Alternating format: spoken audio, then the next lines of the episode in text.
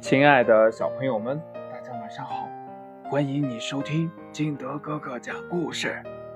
今天呢，金德哥哥给大家讲的故事叫《只有一条鳄鱼愿意》。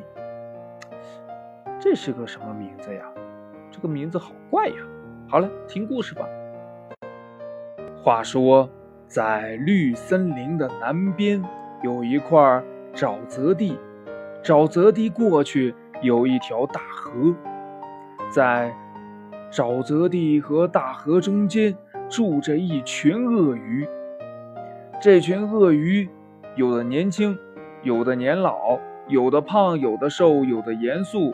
呃呃，不对，是所有的都很严肃，除了爱笑的最小的鳄鱼马点儿。每天中午呀，这马点儿。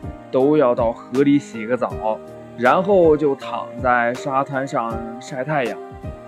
马点儿喜欢河水，喜欢沙滩，喜欢阳光。不过，他更喜欢他的绒布枕头。有了绒布枕头，躺在沙滩上那就更舒服了。其实呢，这里的每一条鳄鱼都有一个绒布枕头。大家都把自己的绒布枕头当成宝贝一样爱惜着。这不，这天吗？马点儿躺在沙滩上晒太阳的时候，听到了一阵哭声。啊，这这是是谁呀？哭得这么大声！马点儿翻过身，朝后面的林子里爬去。原来呀，是最美丽的鳄鱼小姐麻妞儿。她哭着说：“ 我把我的绒布枕头弄丢了。”啊，这样啊，我去帮你找吧。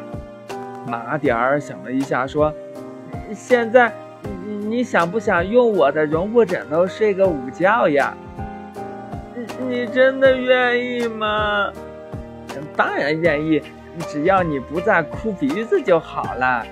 马点儿笑着说：“后来呢？马点儿和麻妞一起找到了绒布枕头，他们呀也成了最好的朋友。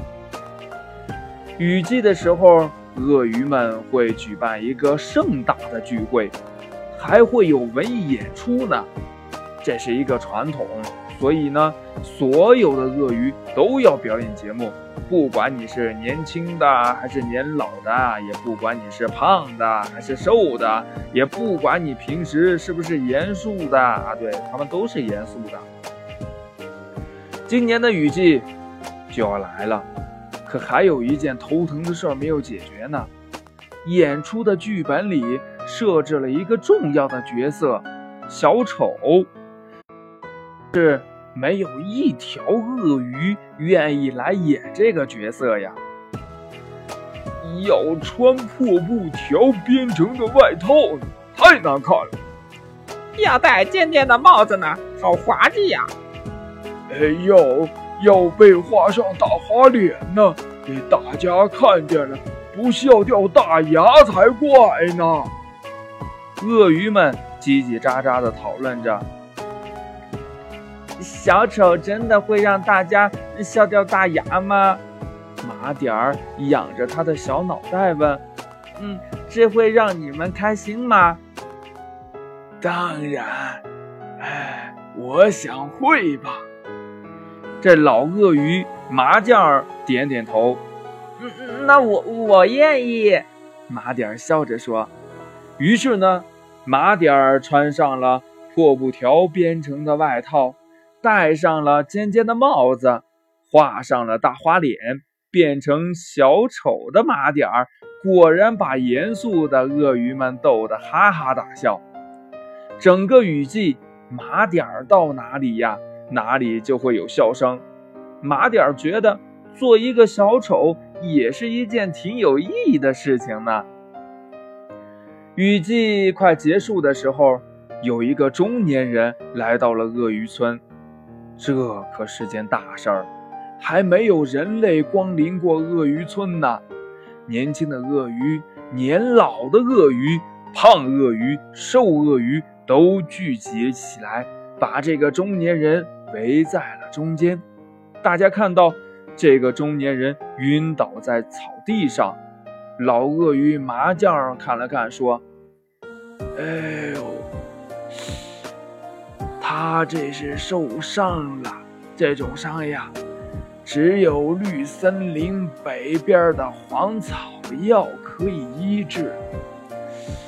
哎。”你们谁愿意去采回来呢？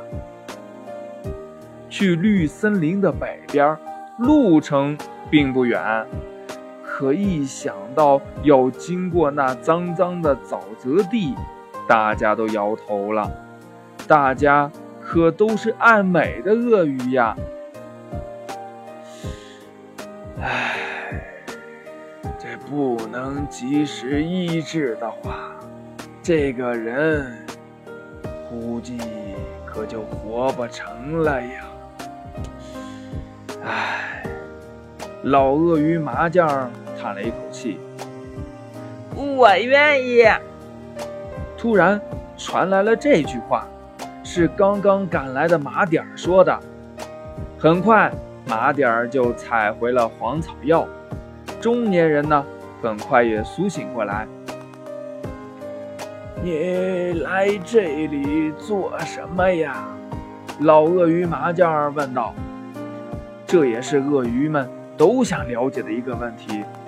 这中年人还有点虚弱，他很小声地回答说：“哎，我是一个导演，我来这里呀，是想选一条鳄鱼去拍我的电影。”哦，拍电影啊，真是太棒了！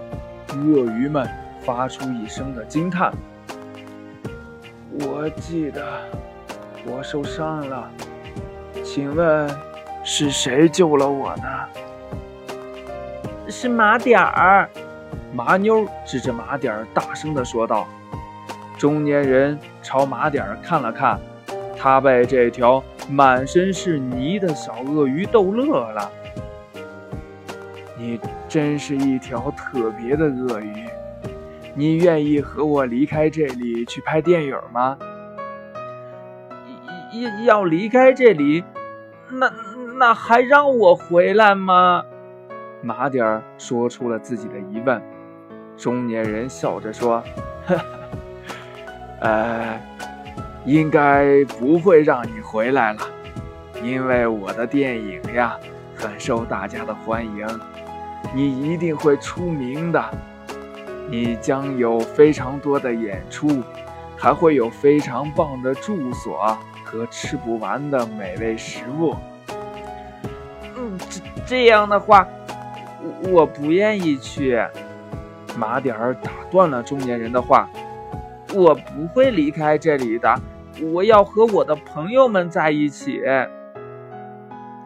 这可是大家第一次听到马点儿说不愿意。听马点儿这么说，所有的鳄鱼都被感动了。马点儿，我爱你！在一条鳄鱼的带动下，所有的鳄鱼都围过来，他们直起身子，把马点儿抛向空中，并且说道。